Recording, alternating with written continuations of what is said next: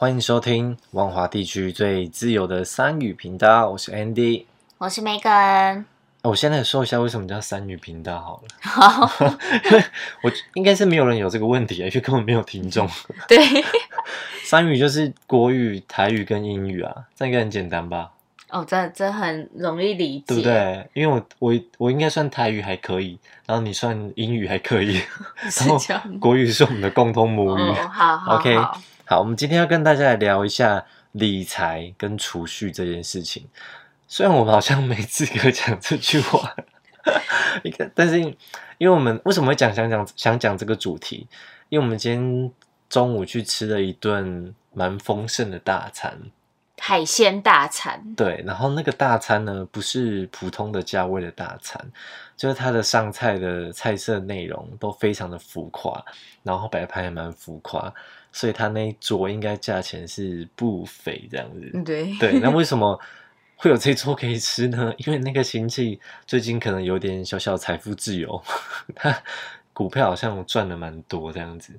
所以我们在想说，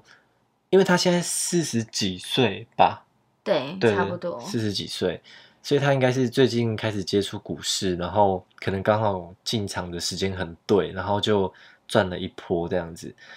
但是因为对我们小资族来说，要去赚那种价差的钱，其实会有点危险，也有点难。所以我们想跟大家分享一下，我们从以前到现在，也没有以前到现在啦，就是 这几年的这个大概五年吧，没有那么少啦。哦，可能啊，对，五六五六年了，对啊超过五年以上的，我们自己怎么去存钱的方法。对，然后先说一下，这是给小资族的，对，不能如果你是爸爸妈妈还有对那个不行，那不行。对那种就那个不算听这个你就觉得这什么东西啊？对，我们就是真的是小资族。对，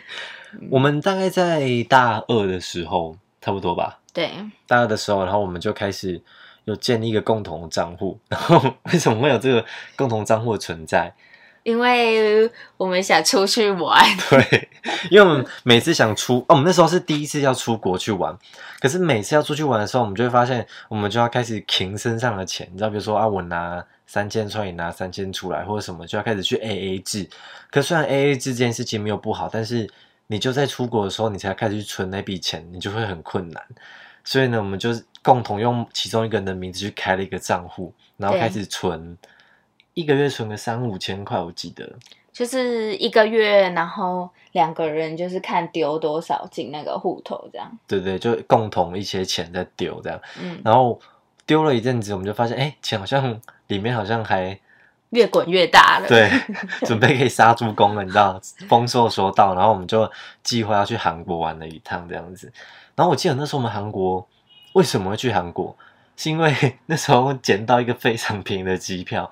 因为我就是会把每个廉价航空都按赞的那一种，就粉丝专业都按赞，然后就突然出现说那个济州航空好像多便宜啊，这好像超便宜那种，就好像一，我记得我们那时候买两个人来回大概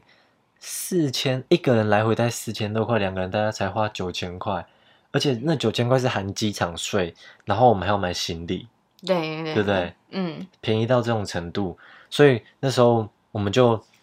直接用那个共同账户的钱，然后就直接出发，就直接啊去一趟韩国。然后我们去韩韩国，我们记得我记得我们机加酒也才花到一万八。那酒那个饭店住的我们没有住很贵，可是两千块住的算很舒服，还附早餐什么的。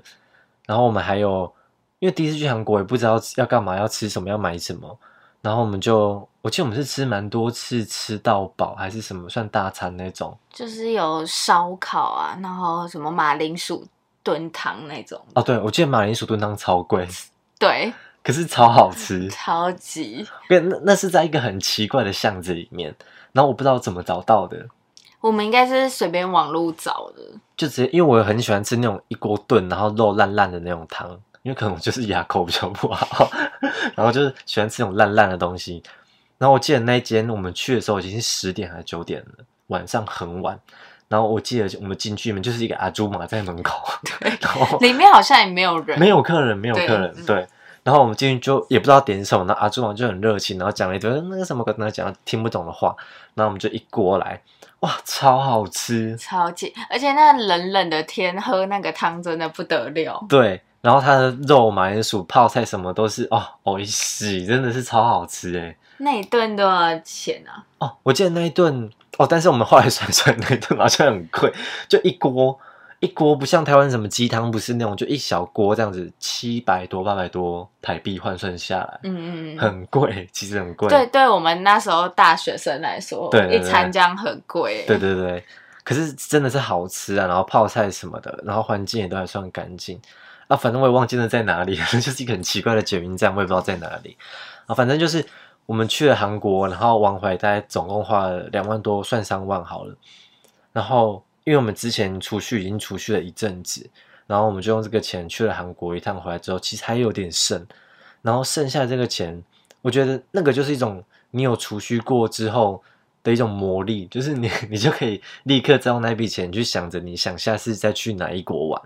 然后我们一样就是继续存，然后存到下一次可能就去日本啊，然后或者去什么其他国家，大阪、东京等等这样子。对，它也是上班的一个动力。哦，对，我觉得这件事情很重要，嗯，就是因为现在疫情，我觉得上班起来就很没劲。对啊，就存了啊，也不能出国。对，可是我觉得这个时候就是另外一种理财方式启动很好的时间点，因为我在今年，呃，算算今年好了，我开始踏入比较跟股票有相关的行业，因为之前都完全没接触过，而且之前就是听说那种什么什么人家一个股。那叫什么金融海啸还是什么鬼的，然后很多人就倾家荡产啊，然后股票输到死，就常会有这种耳闻这种新闻或亲戚朋友之间的事情，然后根本就不敢踏进去。然后到今年我进入了这个行业之后，我才开始慢慢觉得，哎，好像有一些东西是有道理的。可是因为你常常在节目、电视上听到那些分析师他们在胡乱的时候。你你一听就知道那胡乱，因为他们会跟你说，比如说你投几万块，然后可以赚几万块，其实这种事情是非常不可能的，几乎是没有人可以这样做到，就连最厉害的那个股神巴菲特，他都不太可能做到这件事情。所以我们在今年因为没办法出国嘛，然后就想说，那这些钱放着是放着，因为放在银行利息多低，低到一个很夸张哎。对啊我，记得我们存那个大户已经是最优的活存了，嗯，一点一。可是，一点一，你想，你一万块，你放一年，那是一百块哦，这样干嘛？什么用都没有啊。对啊，然后，每个人之前买那个储储蓄蓄险，险，对你那时候买多少钱的啊、我那时候也是买六年的，我已经缴完了，然后一年好像不用缴多少，然后大概一个月的，嗯，薪水吧，我的一个月的薪水，你说一年一可能年只要三万多这样子，对，差不多三四万这样子。因为你可以去选，就是储蓄险有分很多，也有人是一个月就缴一万块进去的。哦，那这样要存多久？呃，我通常是四，可以选四年或六年，甚至更长。哦，可是我因为我那时候我的业务，我的保险业务又跟我讲这件事情，然后我就去看他给我的试算表，我看到我真的是傻眼，因为那个你哎，我记得我那时候好像是说一个月呃一年大概可能存三四万块之类的，对，然后六年之后算三万好，六年就十八万嘛。可是你知道十八万可以拿出来利息哦，因为你一定要到六年，如果你六年以前提前解约，你的钱拿回来就会变少，所以你一定要超过六年才能开始拿钱回来。对你不能违约。嗯、对，你违约你的那个钱会拿比较少，你等于是付违约金这样。然后那时候看到十八万拿回来，嗯，可能多个三五千块吧，就很少很少。那投资报酬算算投资报酬率算出来，可能就一两趴这样子。然后还有买那个什么美金险，那种好像又在更高一点，因为美金险好像是有汇率差还是什么，所以可能你可以拿回来的那个金额再高一点。可是那个也是你要存很久，而且美金险是你要一次投更多的金额进去，你就会每年的压力更大。所以我们后来就选择要开始买股票。嗯对，然后我们买股票，我们其实采用那个方式，因为我们其实也不是什么有钱人，就是两个小资主这样子。然后每个月我们就想说啊，就是可能投个几千块进去这样子。然后因为以以前 Megan 就买过那个定期定额，嗯，对不？对？对那时候定期定额是一个月投多少钱？好像三千而已。三千。嗯，然后他就是不管那股那时候股价多少就帮你买嘛，对不对？对，他会固定在，你可以选就是一个月的某一天，然后他就帮你买，那个系统就直接帮你买，哦，所以他不会帮你看股价，不会。就那时候最高他也是买，最低他也是买。对，哦，因为我们后我后来其实我叫他不要做这件事情的原因是，其实很多人都会说想存股、存 ETF、存金融股啊、存什么食品股什么都可以存。其实存什么股，你只要去看那个公司的体质是好，它的财报不会忽然很夸张的大起大落，这种股票其实都是适合存股的。当然也没有说那种股呃财报大起大落的股票不适合存的、但是你就要看你自己的心脏够不够大颗。因为我们两个就是很怕 会赔钱的人，因为我们两个就薪水不是很高，然后所以希望可以透过这个以后可能十年二十年后看到一笔可观的金额嘛，所以我们后来就选择存跟大盘走势最接近的零零五零啊，或者是很稳定的中华电信，或者是零零五六这种，就是几乎不会倒啦，你就是买一个台湾的未来这样子。然后我们现在是一个月存几千块进去，然后这件事情会很有感的原因，是因为其实我们已经有过一次领过股利了，对不对？对，中华电信的股利配下来，那时候也是几千块的股利，我们就忽然觉得哇，好像因为你存银行，你存活存一点一趴，你真的不知道领到什么时候诶、然后我们就觉得哇，你拿到那个股利立刻很有感觉这样子。可是我刚刚说不要把钱分分期、定期都投进去的原因，就是因为你每个月你不知道是这一个月内这个股票的走势什么时候会是最低点，它有可能高，有可能低，所以你就每个月一样五千块你就存着，等到你觉得这个月的股票有降一点、掉一点下来，你就这个时候买进。你这个月没买，下个月再买也可以。两个月、三个月都没买，你就存一十呃一万五，然后两万你就再一起买。其实我觉得这都是一个很好的方式。应该说就是可以定额，可是不定期，对对不对？对，嗯我就是定额存，但是不要定期买。对，所以你可以一个月自己设限，说三千、六千、一万投入就好，然后在不同时间买。对，可是你比如说你三千五千，你每个月一样要逼自己把那个钱存下来，可是你就不要一定要在每个月都一定要买，你就是觉得那个点到了你再买，对，就分散那个风险。嗯对，要不然其实你的股票买到最后，你都会发现，我现在买一百块，然后股票现在涨一百零五，我现在也是在一百零五，你就永远不会买到很低的价钱，或是比较低的价钱。这样相对来说，虽然你不是要赚那个价差了，不过你存不到一笔很可观的金额的时候，那个价差一点点就会对你造成很大的影响。那反正你股利还是零啊，那你就算买到高买到低，你也没差。那你有没有什么就是比较笨的存钱方法？我觉得没有什么比较笨的存钱方法，因为你之前不是有一个那个三百六十五天存钱法，对啊，我觉得那就是笨的，可是我觉得那个没有很，但是那个很蛮有成就感的。对啊，就是我那时候有放那个一个助攻，然后就是一诶三六五存钱法，就是呃第一天存一块嘛，然后第二天就是存两块，以此类推。对然后呃，如果你真的都有这样存的话，一年好像会有六万多元。其实蛮多的。对啊，你就是等于年终的时候帮你自己加薪啊。对，我觉得那个算加薪呢，而且很像你自己给自己一个年终奖金的感觉。而且这样存其实没有很负担，对，因为你就是投一些多余的零钱进去，所以还好。像因为像 Megan 她是固定有三六五存钱的，然后我是没有在固定用投零钱存钱，但是我自己有个存钱筒，然后你出去买东西，你就会有零钱。我每一天回来，我都会把我皮包所有零钱倒进去。那时候我存了可能半年一年哦，我去银行，我把那个钱全部算一换，也有七八千块。对啊，这这也是个方法，对啊而且你这样出去，那个零钱就不会那么重。对，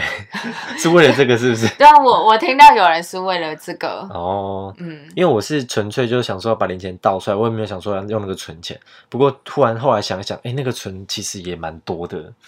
就对啊，对。然后我觉得除了你在小资族嘛，你除了节流之外，我觉得开源也是一个很重要的方法。因为像我们刚刚讲的储蓄，然后你可能吃东西比较省节流嘛，那你开源，你除了股票，它可能给你的鼓励，这是一个收入来源之外，我觉得你像因为我像我大学的时候，我都有戏班打工，嗯然后有时候接一些外界的案子，因为我本身是做影片剪辑，然后有时候帮人家做一些设计的图，然后做一些网站，你就会有不定时有些奇奇怪怪的收入。然后像我们两个有时候以前也会去那个演唱会当工作人员，对，啊然后最爽的对工作，顺便听一下演唱会。对，我们还因为这样听到那个谁的演唱会超屌的，大家讲出来有点吓死。马丹娜。超屌，超屌！我跟你讲，我们是目睹观众在现场丢票的工作人员，因为因为后国外的演唱会习俗都是 DJ 或是一些嘉宾要先暖场暖到十点，哦，他的暖场哦不得了，暖一小时，屁啦，不止好不哦好？不止哦，他从七点 七点进场暖到十点，10哦三个小时那他，最后到底唱了多久？他就从十点开始唱到十一点半这样因。为我记得我们后来受不了，然后就走了。因为我们的工作人员就是很 free，我们有时候，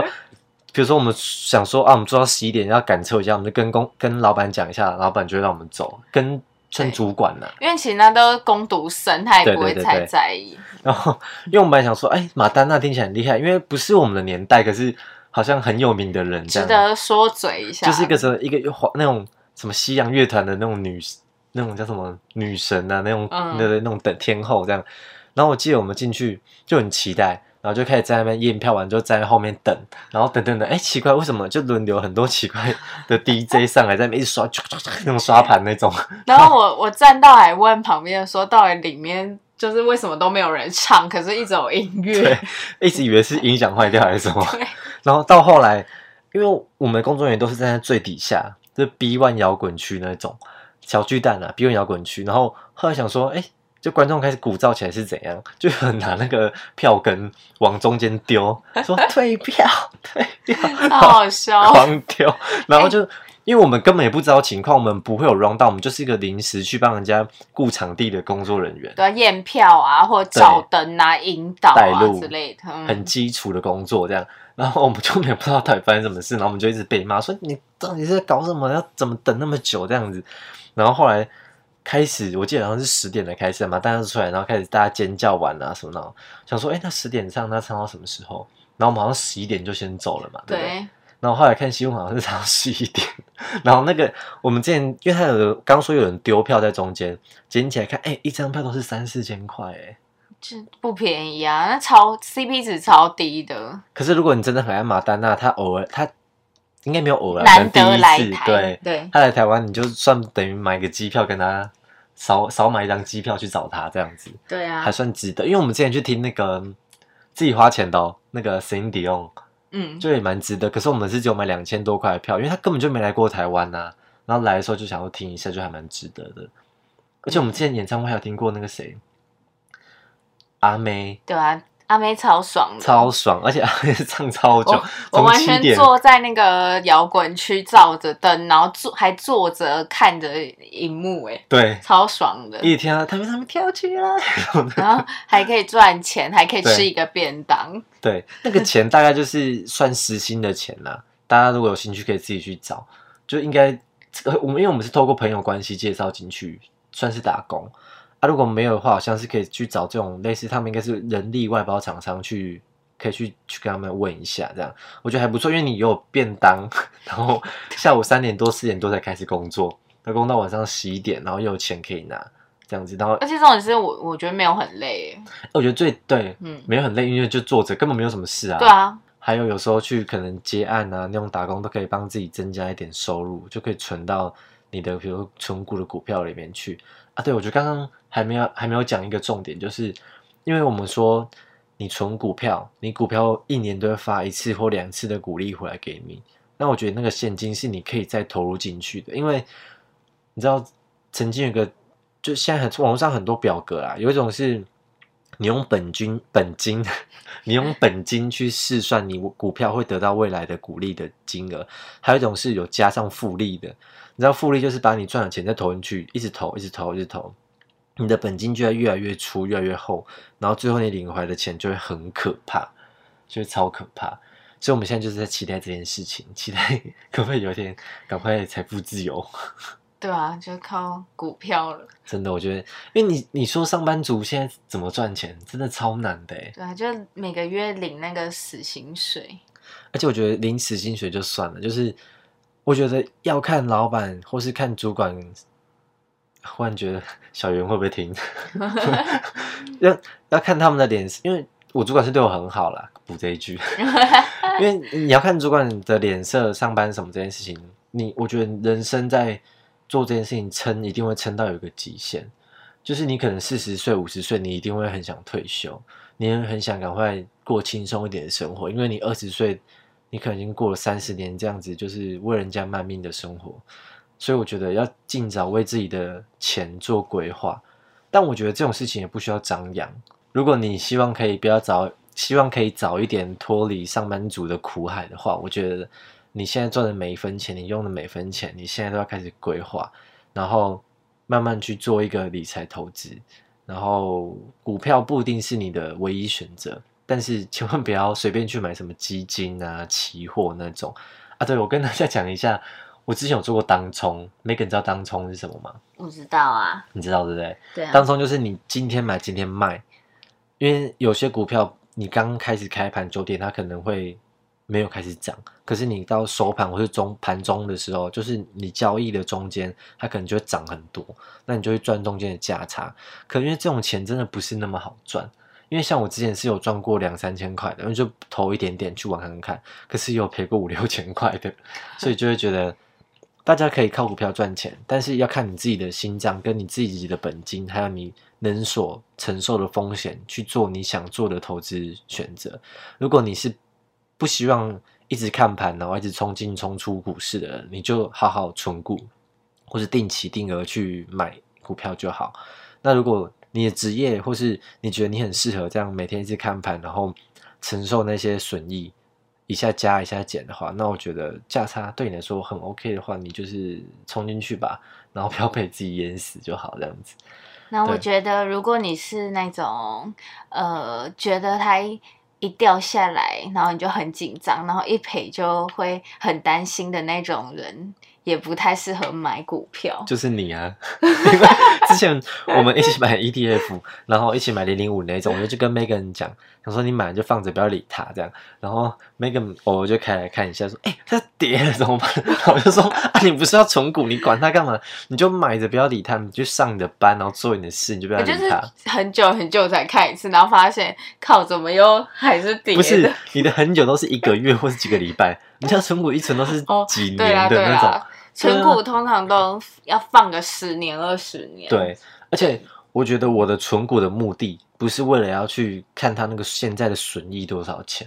我是想，比如说我以后存到有有五十张、一百张的时候，我每年可以拿回来那个股利是可能几十万块的。你上班的钱也是十几万，那你干脆不要上班就好啦。对啊，所以我意思就是，就是财富自由啦。对你就是靠股票的给你的鼓励来当你的生活用。用用钱这样子，